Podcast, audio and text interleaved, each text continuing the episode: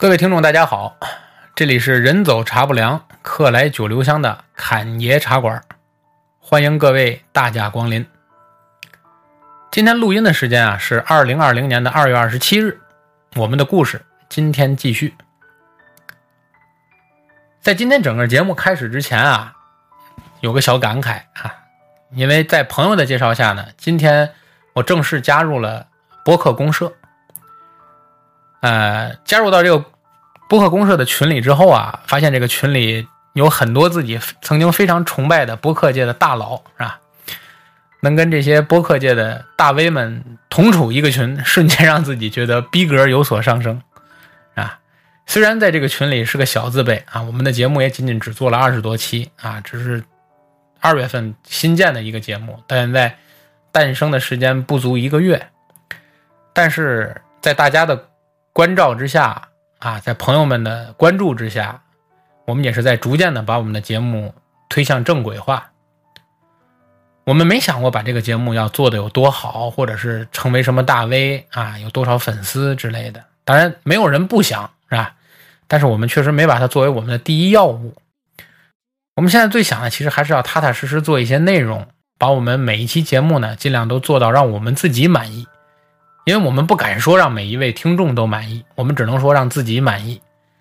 所以，大家也都知道，这工作了之后啊，正式开工了之后，每天时间很有限，挤出的这点时间又要写稿子，又要搞录音，其实也挺劳累。但是加入播客公社这件事情呢，也算是对我的一个安慰吧，让我自己更有信心，也更有希望能够把我们的这个频道继续做下去，而且越做越好。我也希望能够得到我们每一位听友的更多互动啊！希望大家能够积极和主动的在我们节目之下留言啊，或者和我们聊天啊，来把各位对我们每期节目的反馈、意见、建议都提出来，这样有助于我们能够更进一步的把我们的平台、把我们的节目做得更加贴近大家啊，做得更加完美啊！这是开篇要说的一些心里话。其实，为了我们今天这期节目啊，我们之前已经整整铺垫了两期啊，《铁马弯刀》系列的前两期节目，我们分别为大家介绍了这个世界上四大游牧民族的起源和与中原农耕文明恩怨纠葛的北方草原游牧民族的整个变迁。讲了这么多啊，做了这么多的基础知识的储备，我相信今天啊，我们这个复杂的话题就可以开启了。我们今天要聊一聊突厥。很多朋友会说啊，突厥好像在我们的历史中没有被怎么提到，为什么我们要这么浓墨重彩，做这么多准备工作去聊一个草原游牧民族突厥呢？好像大家对突厥还不如对匈奴熟悉了。不然，突厥这个游牧民族啊，无论是对我们的中原民族，从隋到唐啊，甚至于再往前这个。南北朝时期，其实和中原王朝之间发生的恩怨纠葛，都远远要大于匈奴造成的边患压力。此外，突厥这个少数民族，这个这个游牧民族，除了对中原王朝，对于今天的欧洲的格局，啊，为什么会形成今天这个格局？为什么能让欧洲，呃，产生很多宗教上的纷争？其实都有突厥的影子。所以，突厥是我们了解突厥，是我们了解今天世界的一个非常合适的钥匙和入口。所以，我们今天要开始聊聊这个突厥。但其实呢，我们要在正式说突厥的故事之前呢，我们还是有一些简单的准备工作要做。所以，我们开篇不聊突厥，要先从一幅中国画开始。提起中国的文化呀，啊，这个不得不提的，就是我们中国的书画艺术。书画艺术啊，是中华文化之中相当灿烂的一笔。其中最著名的呢，应该就是被中国书画界公认的中国十大传世名画。啊，这书画界传传世名画。这十幅画分别是什么呢？他们是洛神赋，也叫洛神赋图、清明上河图、富春山居图、汉宫春晓图、百骏图、步辇图、唐宫仕女图、五牛图、韩熙载夜宴图和千里江山图。我相信啊，就算是对中国水墨画不太了解的听众，提起这十个作品，应该也不会陌生。而我们今天的故事，就是要从这十大名画当中的一幅聊起。这幅画就是《步辇图》。《步辇图》这幅画啊，现在是收藏在故宫博物院之内，故宫博物院。如果大家有机会的话，应该是能够看到的。是唐代绘画的代表性作品，但是现存的这幅画作呢，被认为是宋朝的一个摹本。但即使是摹本，依然是具有珍贵的历史和艺术价值。在公元六百四十年，也就是贞观十四年，吐蕃王送葬干部仰慕大唐文明，就派遣使者陆东赞到长安通聘，迎娶文成公主。步辇图所绘制的就是陆东赞朝见唐太宗李世民的场景，内容反映的就是吐蕃王松赞干部迎娶文成公主入藏的事儿。它是汉藏兄弟民族友好情谊的历史见证，所以具有很高的艺术价、艺术价值和历史价值。但是我们今天啊，不去聊文成公主和送葬干部的爱情故事。而是要从这幅作品的作者阎立本聊起。阎立本啊，隋朝的时候就做了官但是呢，官阶不高，官至朝散大夫，将作少将，主要掌管的是宫廷内的一些工程啊，修建一些这个皇宫建筑。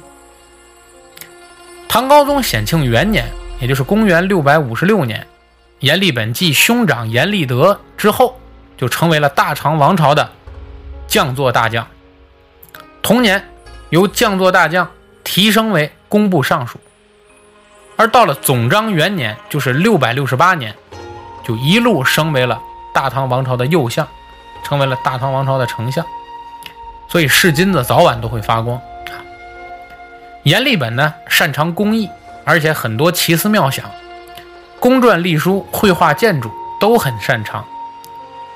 他的兄弟阎立德啊，擅长书画、工艺和建筑工程，因此兄弟二人连同他们的父亲就被称为大唐的三阎，以工艺和绘画闻名于世。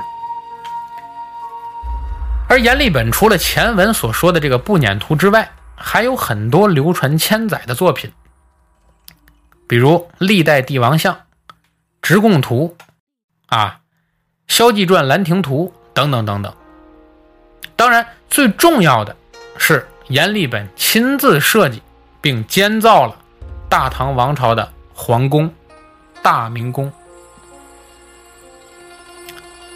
大唐王朝建国不久，唐太宗李世民啊，当时还不是皇帝，也不是太子，戎马一生，建功无数。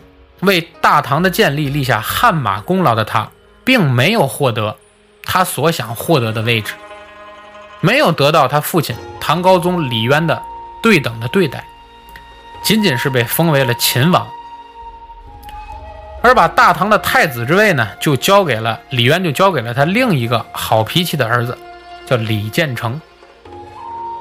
而一生戎马天下，在军队内部享有盛望的李世民。断然是不能忍受这种不公正的待遇的。于是，在长安的太极宫的玄武门，啊，玄武门的遗址今天还有，就在陕西省西安市的自强西路和宁西宾馆的停车场里面。啊，我还去过，希望大家有机会要去一去，因为这个地方毕竟发生过一个重大历史事件。于是就在这个玄武门。李世民发动了一场宫廷政变，亲手射杀了自己的兄弟太子李建成和脚腊王李元吉。进而武力逼迫李渊将太子之位传给了他。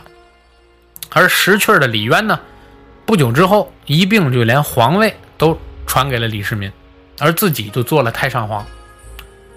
于是初登大宝的李世民在继位以后啊，导致自己几乎用了自己一生的时间，做了三件事。第一，为了弥补自己亲手射杀兄弟、兵谏父皇而导致内心深处的亏欠、亏欠感和空虚，李世民就着手命阎立本修筑大唐王朝的新皇宫——大明宫。由于原先啊，大唐使用的是太极宫，是隋朝修建的。隋朝修建太极宫的时候呢，只是考虑到了地理位置位于长安的正中间。而忽略了地形问题。长安啊，夏季闷热多雨；太极宫呢，地势低洼，于是太极宫一到夏天就更加的闷热潮湿。退位以后的李渊啊，心情一直很抑郁，因此身体不好。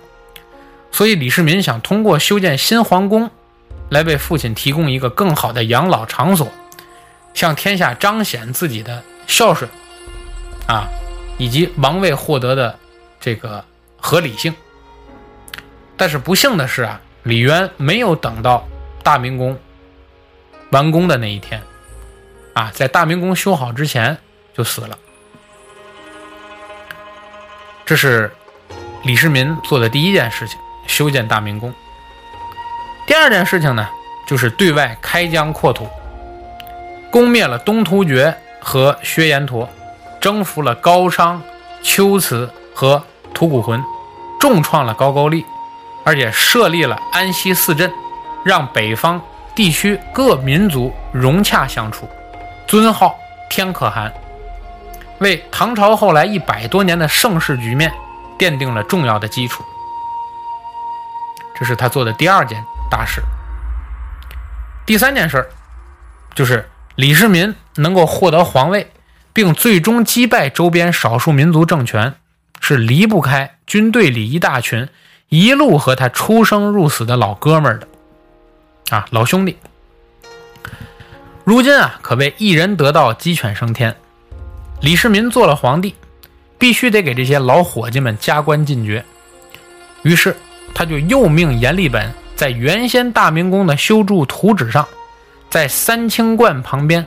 加修了一座三层建筑，啊，因为大唐王朝是初期是信奉道教的，所以在大明宫内最重要的建筑就是在大明宫后中后部建了一个三清观，供奉的是道家的三清，就在三清观旁边加修了一座三层建筑，起名为凌烟阁。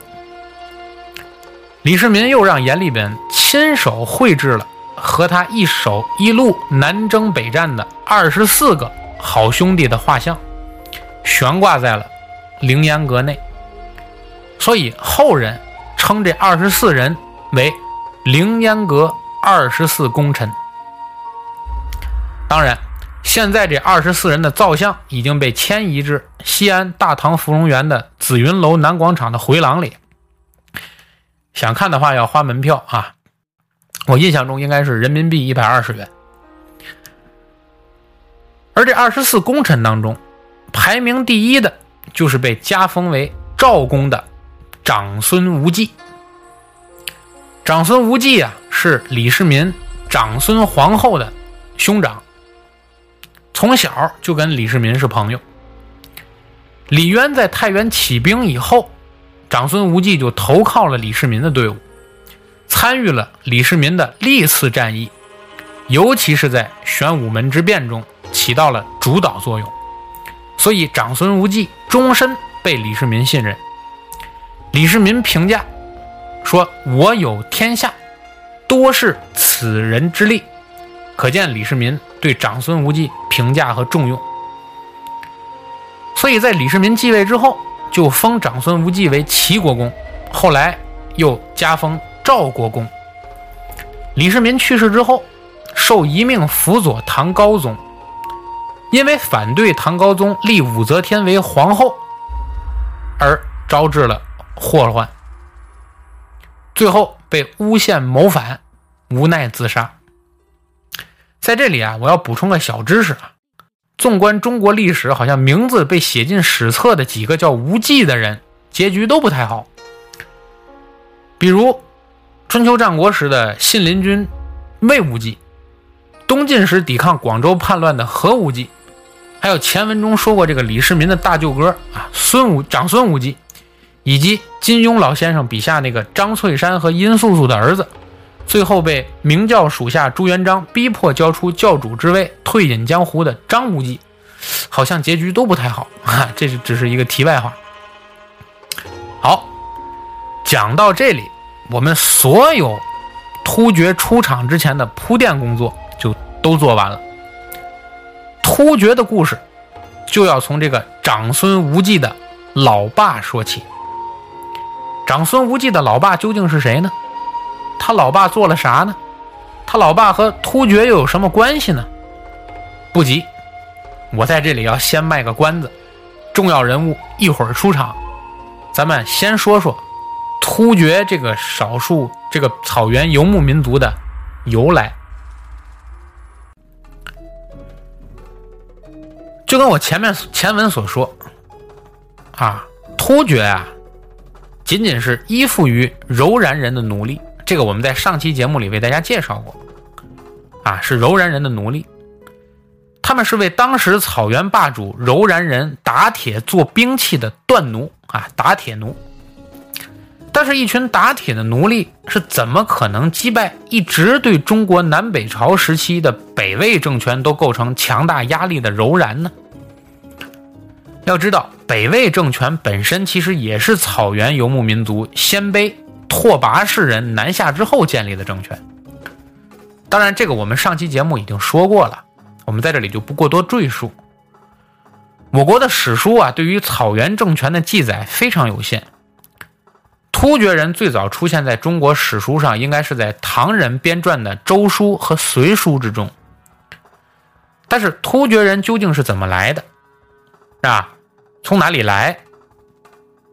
其实，在史学界说法不一，大体上啊有五种说法，有神话、有传说、有故事，说什么的都有。我只说说我的观点。我认为突厥人其实最早应该是生活在中亚咸海一带，他们自称啊是狼是他们的祖先，因为北方好像游牧民族都有这个癖好啊，崇拜狼，因为团队作战嘛啊。突厥人呢，这个人种、肤色呢，从白色一直到暗褐色都有。头发的颜色多数是黑的，也有少量头发是金色的。突厥人的脸型比较宽，而且基本上没有什么蒙古褶。在这里，我要给大家一定要补充一个知识啊，什么叫蒙古褶？大家如果手边有镜子的话，拿起镜子照照自己啊，看什么地方呢？看看自己的双眼。在眼角内侧，双眼的眼角内侧内眼睑的地方，内眼睑位置前片有没有一个垂直的皮肤的这个皱褶？很多人有，也有一部分人没有，我就有啊，我就有。这个皱褶其实遮掩了我们的内眼角，啊，遮挡住了我们部分的视野，所以有蒙古褶的人只能最多形成半双啊，双眼皮儿肯定没有。顶多是半双，从而影响了眼睛的美观，啊，所以医学界认为这个蒙古褶其实是一种遗传学的疾病，啊，可以通过开眼角的方式啊进行一下这个微整，啊，因为我这个年龄就算了，就不要再去微整了啊，所以在突厥人的后裔一般没有这个蒙古褶，而蒙古人的后裔往往会有这个蒙古褶。突厥人呢鼻梁很高，而而且。经常会有鹰钩鼻，眼睛的颜色多半是黑的，而且这个多髭须啊，就很多胡子。髭须这个词啊，经常会在文学作品里看到。但什么叫髭，什么叫须，大家要区分一下。就是嘴唇上面长的胡子，我们叫髭啊；下嘴唇下面长的胡子，我们叫须啊。所以这个说突厥人多髭须，其实就是沿着。上下嘴唇周边有很多胡子，而且身材多半比较高大细长，这是突厥人种的特色。五世纪中叶，突厥啊就归顺了当时草原上的霸主柔然，成了柔然的奴隶，从而呢也就迁徙到了金山的南麓，也就是今天的阿尔泰山的南麓。因为金山的就是阿尔泰山的形状特别像当时草原民族所头戴的那个战盔，战盔啊被当时称作叫兜敖，大家可以上网搜一下啊，叫兜敖。兜敖呢，在当时这个柔然语中发音就类似于突厥这个词，所以柔然人就用这个兜敖来命名了这个部落，就是叫突厥。而突厥呢，最早的家族啊，这个内部最早的家族，因为刚开始这个派系很小啊，他的家族最重要的就一个姓氏叫阿史那，也是他后来整个皇族的姓氏。最初这个阿史那家族的突厥只有几百家人口而已，而一直到了公元的五百五十年，当然也有史书上记载说是公元五百四十六年前后差不多啊，这个。柔然的奴隶突厥就击败了当时的高车部落，啊，俘虏了高车部落的五万余户人口。高车这个部落呀，其实是在中国南北朝时期北朝人对于漠北一部分游牧民族的泛称，因为这些游牧民族呢所使用的这个车轮比我们中原民族使用的要更使用的这个车的车轮要更加高大。啊，而且呢，这个车轮上的这个车辐，就是中间这个辐条会更多，因此给他们起的名字叫高车。啊，后来就用这个名字来命名了他们这个氏族。南朝时期呢，南朝人就管他们叫丁零，啊，因为当时南北朝嘛，北朝人叫他们高车，南朝人叫他们丁零，而漠北人又称他们叫敕勒。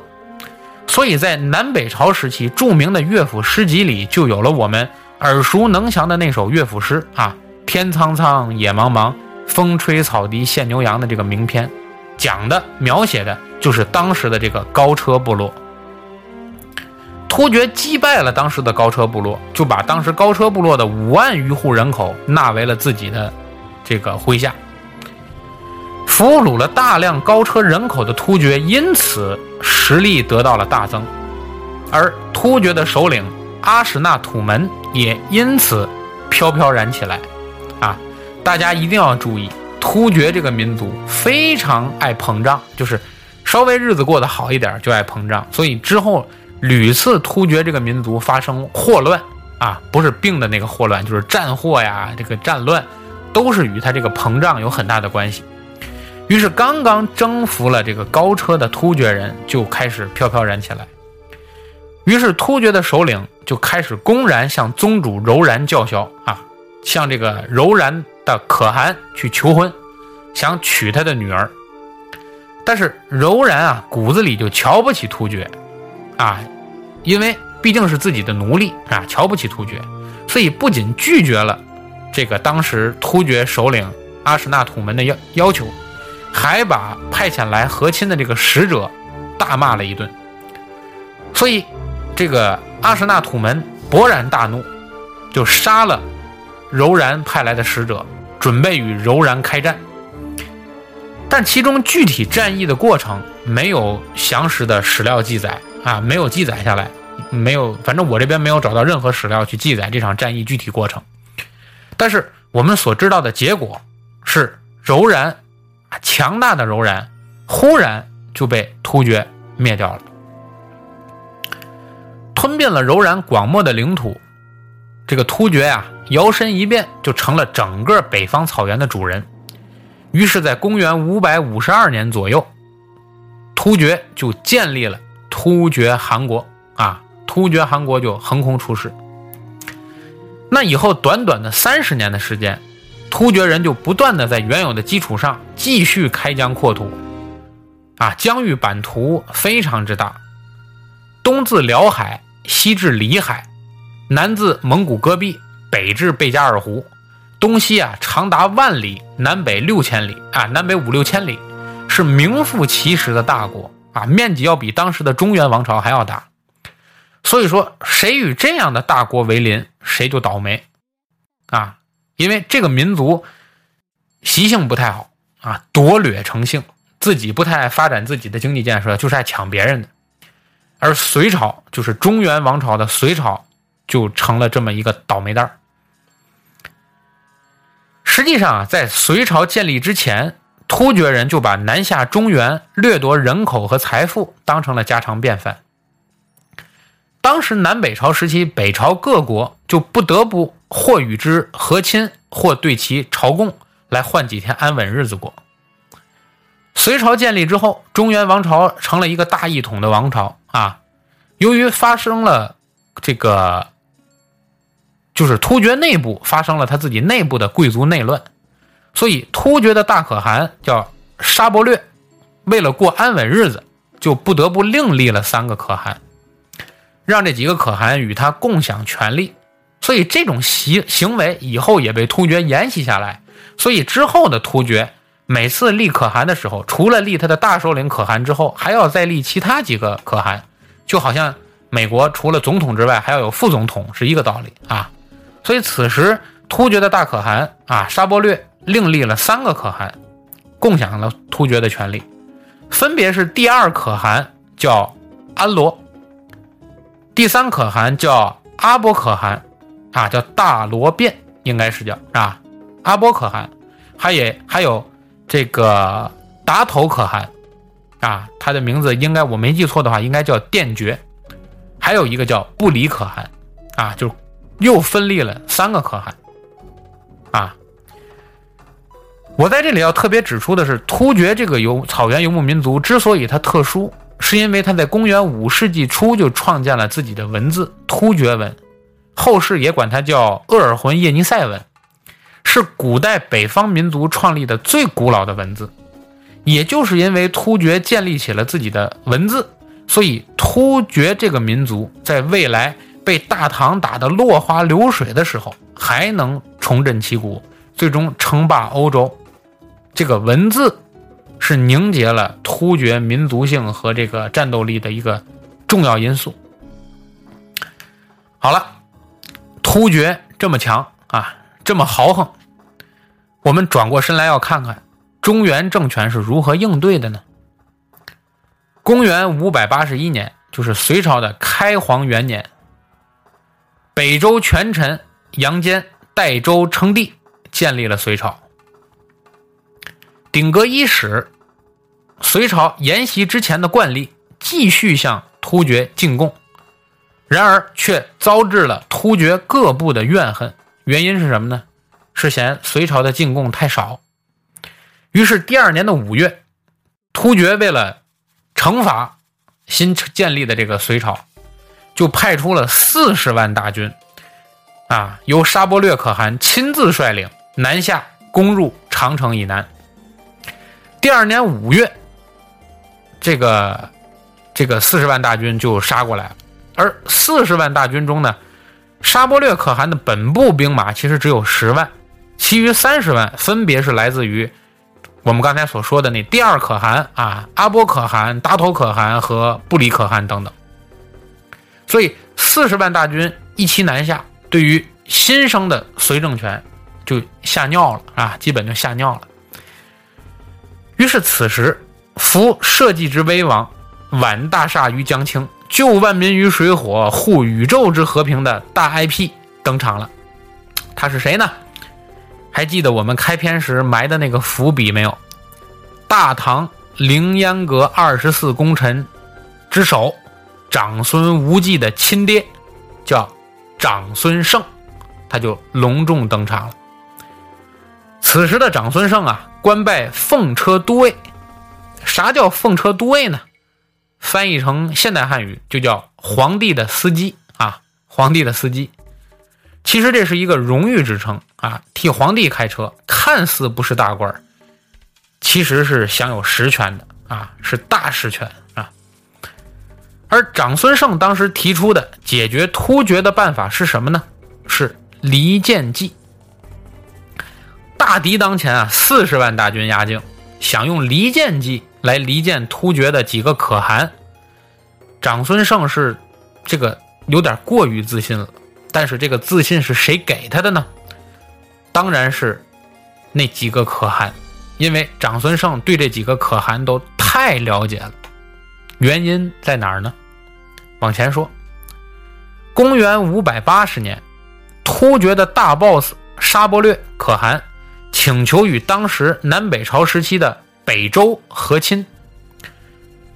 北周啊，宣帝就是赵王。啊，宇文昭之女就作为千金公主被派人送到了突厥，而护送这个千金公主去突厥的使者之中，护送人就是这个长孙晟。长孙晟一去，突厥的这个天可这个大可汗沙钵略就一眼就看上了这个长孙晟，觉得这是个人才啊，这叫上人见喜。于是啊，就经常约他出去游猎，啊，而且还舍不得放他回去，以至于长孙晟在突厥着实的留住了一段时间啊。史书记载，基本上在那儿待了整整一年。这个长孙晟啊，是个非常有心计的人，他就利用和沙钵略可汗游猎的机会，详细的考察了突厥的山川形势以及部众的强弱。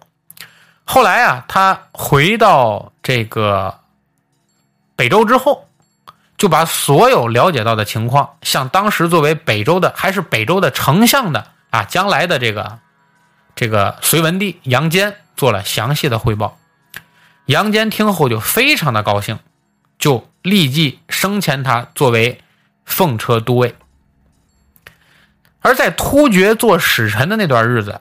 长孙晟还结交到了一个非常重要的朋友，这个人名叫处罗侯，是突厥大可汗沙钵略的亲生弟弟。由于甚得众心而遭沙钵略可汗记恨的这个处罗侯啊，就密派心腹暗中和长孙晟结了盟。长达一年多的这个卧底生活结束了啊，长孙晟还了解到。手握强兵的沙钵略可汗、达头可汗、阿波可汗、突利可汗等等这些叔侄弟兄们，表面上亲如一家，但其实上各自猜忌、各自提防，很容易离间。所以，当隋初突厥突然兴兵来犯的时候，长孙晟立即上表隋文帝，提出远交近攻、离强和弱的建议。大喜过望的隋文帝立即就把他招来详谈，结果记忆力惊人的长孙晟边说边画，就将之前了解到的突厥山川形势详细的就呈现在了隋文帝面前。隋文帝杨坚啊，高兴的鼻涕泡都冒了啊！想不到自己的司机这么有才华啊！了解到如此重要的情报，隋文帝就对于战胜强大的敌人啊。就有了足够的信心。既然有了计划，就要立即着手实施。而首先被隋文帝盯上的就是达头可汗。隋文帝派去这个离间分化他的人是太仆元辉。太仆是啥官呢？还记得我前面说过的这个奉车都尉吗？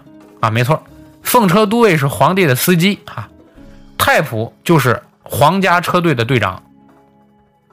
啊，太仆呢是更重要的职权，是掌管着当时朝廷的畜牧业，因此这个人的位置啊，在这个做这个位置的人和草原游牧民族的接触的机会会比较多。大家千万不要小看当时掌管畜牧业的这个官儿，因为当时这个马匹是战略资源，所以掌管畜牧业的官是享有实权的。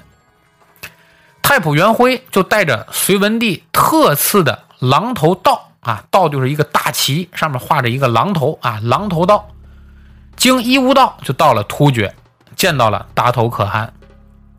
我不得不说呀，草原游牧民族的这些可汗其实比较实在啊，收到了隋文帝的这个大道旗，顿时就膨胀了。你看，刚才我说过啊，这这个突厥人个性就是爱膨胀啊，顿时就膨胀了。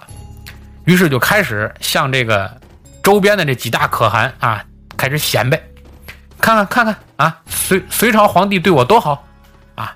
达头这可汗很高兴，但是他没想到，当他为了表示对隋朝的感谢，派遣使者回访隋文帝的时候，隋文帝就故意冷落了他派去的使者，却对当时这个沙钵略派去的使者热情的不得了。这个遭遇啊，无异于给达头可汗啊兜头一盆冷水。于是，达头可汗和沙钵略可汗两位从此就开始互相猜忌、互相提防。紧接着，隋文帝马不停蹄，又派长孙晟为车骑将军，带着大量的钱财去拜见那个处罗侯。没错，就是我前面提到的，在做这个使臣期间，呃，长。长孙无忌、长孙晟接触的那个沙钵略可汗的弟弟，前文说过，这两个人之前就已经暗自结盟，于是此次会面，感情就更深了。长孙晟就趁机劝这个沙钵略可汗的弟弟处罗侯，暗自要内附隋朝。自此，孤立沙钵略可汗的计划基本上算是实现了。而突厥四十万大军啊，毕竟不是吃白饭的。刚开始侵略的时候，就开始势如破竹，很顺利的就跨过了长城，进入中原之地是毫无难度。这个青海啊、临洮、兰州、幽州这一并防线就相继失守，北方第一道防线基本全线崩溃，隋朝腹地门户洞开啊，几乎到了。危急时刻，可正当沙钵略可汗想乘胜追击啊，继续南进的时候，长孙晟的离间计啊，离间达头可汗的这个功用，终于是起到了作用。此时的达头可汗来了个拒不执行命令，擅自领兵就退兵了。我相信此时啊，沙钵略可汗心中肯定是一万只草泥马奔驰而过啊。此时的长孙晟再次出马，这一次的目标。直接对准了突厥的老大，他呢就找到了沙钵略可汗的侄儿啊，他的侄子叫什么呢？叫冉干啊，也有史书记载说这就是沙钵略可汗的儿子，就让他告诉沙钵略说，据可靠情报，他原先啊，突厥原先在起家的时候收复的那个少数民族啊，就是那个高车部族啊，造反了，打算袭击他的老巢。沙钵略一听啊，担心自己四十万大军在外，老巢要被端了，这个事情就严重了，啊。于是就急忙撤兵而去。于是此次四十万大军压境的危机就被长孙晟兵不血刃的解决了。哎，不过各位先别急着鼓掌撒花。转过年来的四月，沙钵略可汗领着阿波可汗又卷土重来了。军队规模并不比上次小，但是与上次不同的是，此时的隋朝已经有了足够的时间组织北线的防御。于是，在突厥进军之初，打前锋的阿波可汗就连吃了几场败仗。而这时候的长孙晟职务就是窦融定的偏将。也许你会问，立了这么大功劳的长孙晟，咋才做个副将啊？做个偏将啊？要知道。这已经在隋朝当时是个很大的官职了，因为当时的主将啊窦融定是隋初的重臣，他是隋文帝杨坚的发小，也是他的姐夫，所以给窦融定做副将，这个官已经不小了。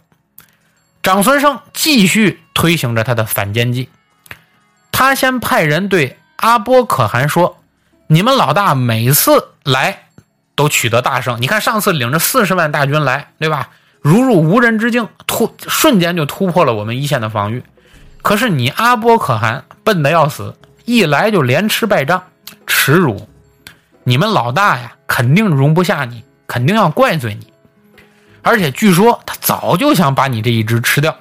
如果他真的动手，你要好好想一想，你真的对付得了吗？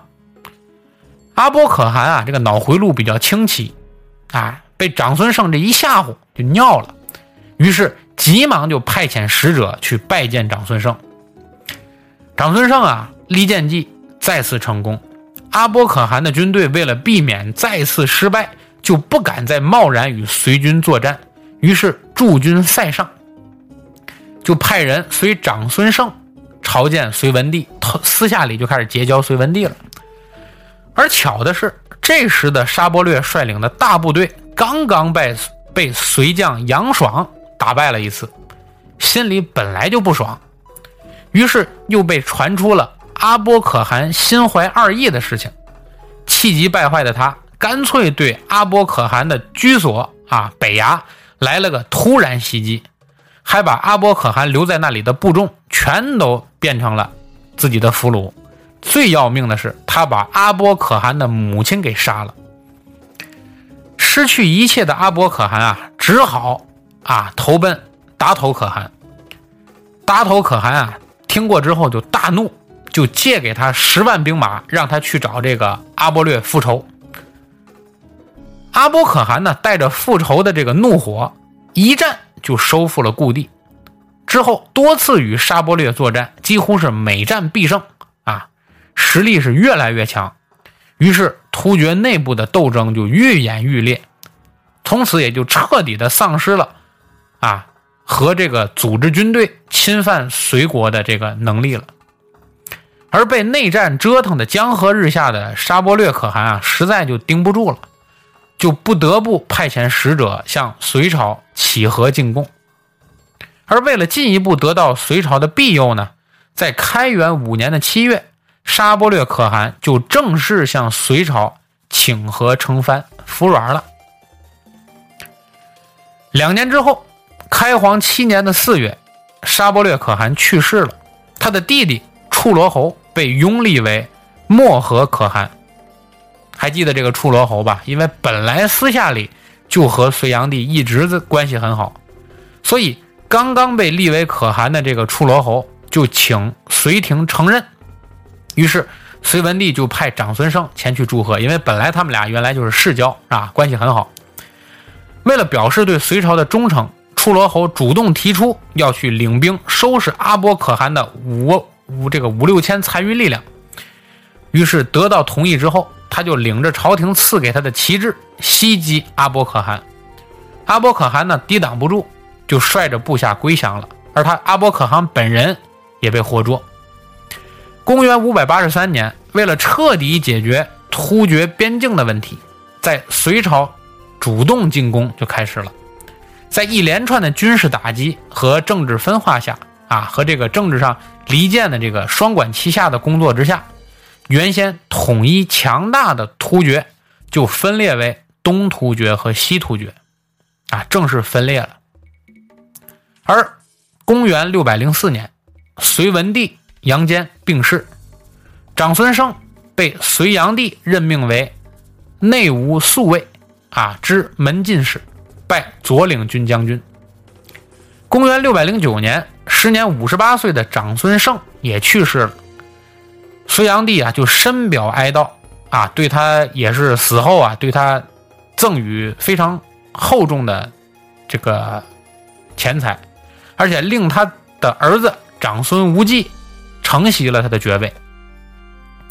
公元六百一十五年，就是大业十一年的八月，出塞北巡的隋炀帝忽然被当时这个突厥的始毕可汗啊。包围在雁门，当时他唯一想念的就是长孙晟。他说呀，如果长孙晟还活着，也不至于被突厥人欺负到这种地步。突厥的分裂并没换来隋王朝的安稳。隋帝国的短寿和秦朝相似，继任的隋炀帝心比天高，命比纸薄，一心想干大事业，搞大工程，修宫殿、修运河、修陵寝。大力发展军工，结果国家同时搞的工程太大太多，老百姓不堪重负，所以隋朝很快就灭亡了。而随着隋朝的灭亡，中原王朝就再一次陷入了战乱和纷争。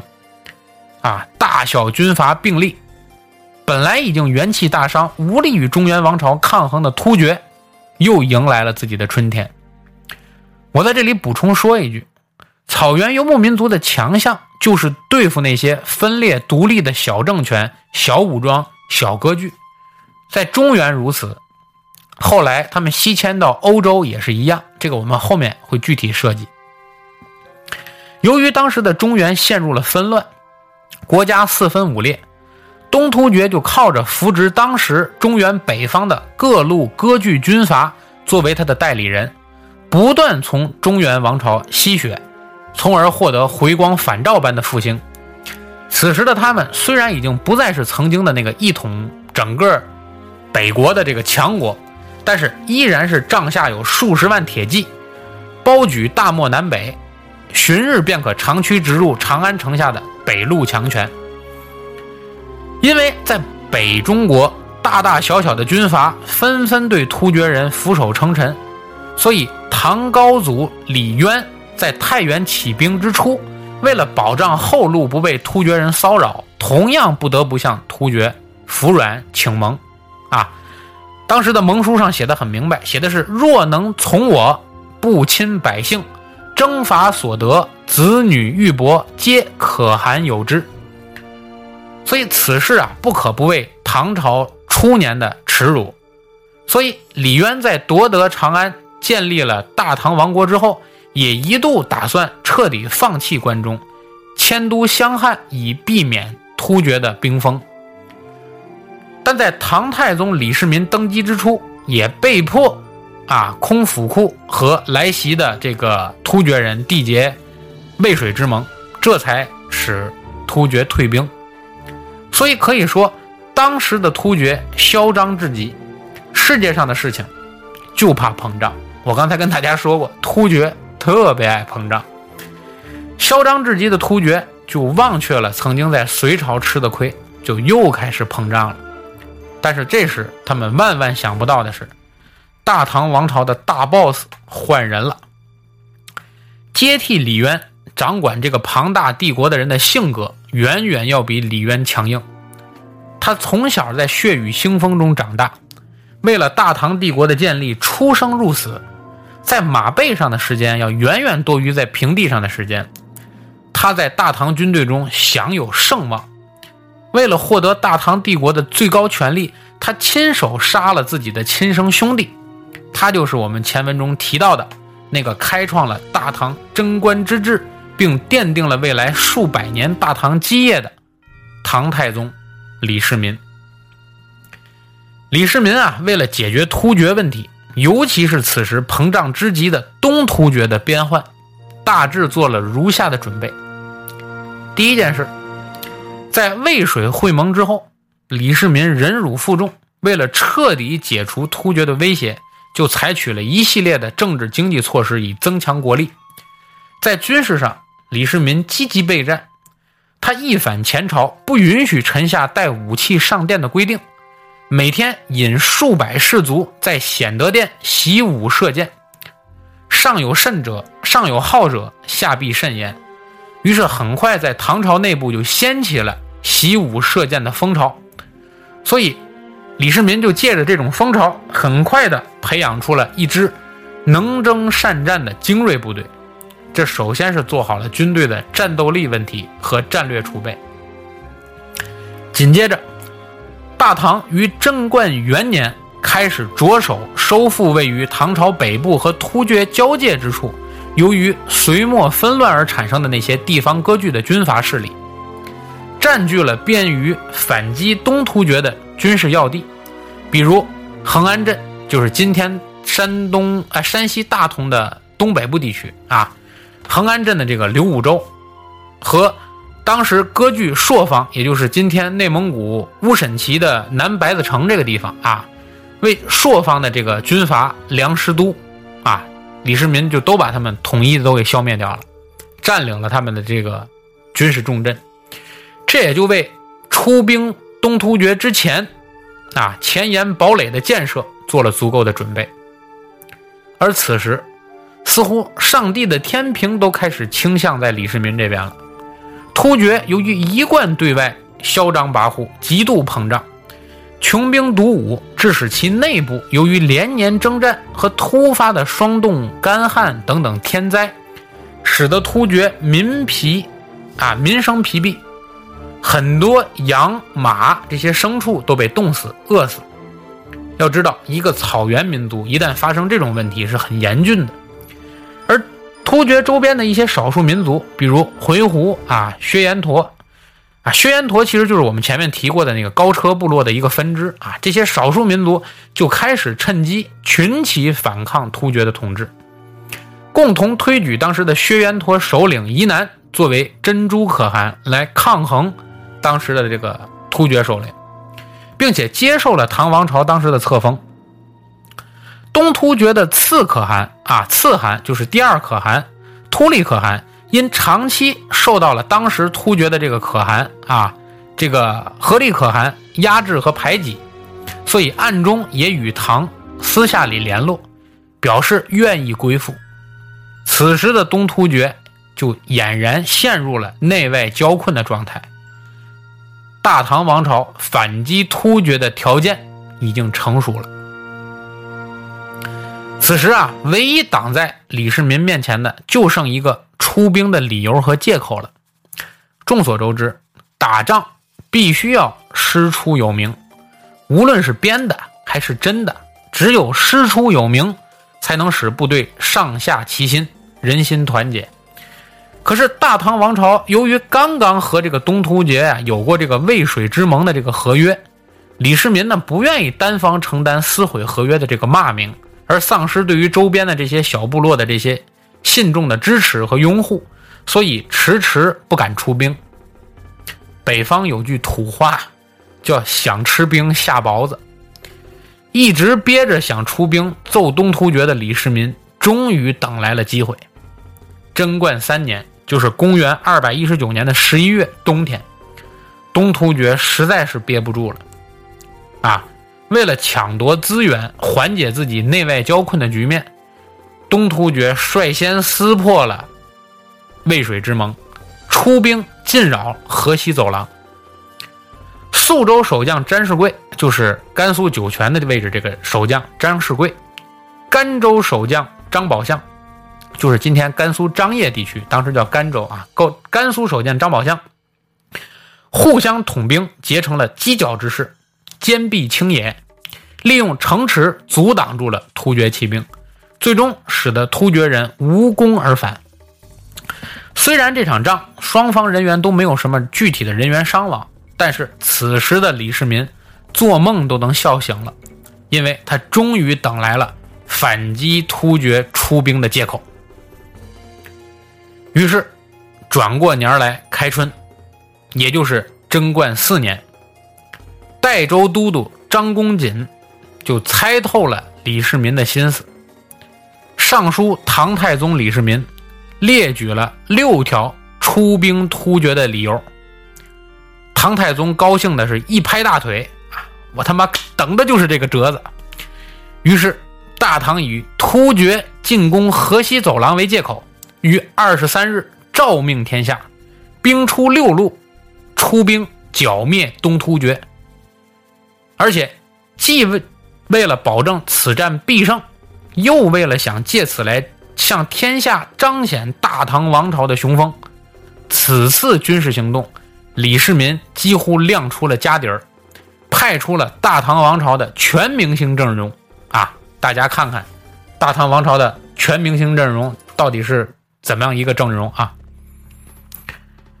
兵部尚书代国公李靖作为定襄道行军总管，鄂国公尉迟敬德就是后来家家户户门口贴的那个门神爷的黑脸的那位啊，是匡道府折中都尉苏定方作为他的副将，率领中军向云中和马邑挺进。并州都督英国公徐世绩。为通漠道行军总管，代州都督邹国公张公瑾，闽州都督高增生作为他的副将，由东路率主力直接进攻东突厥的腹地。华州刺史霍国公，啊，霍国公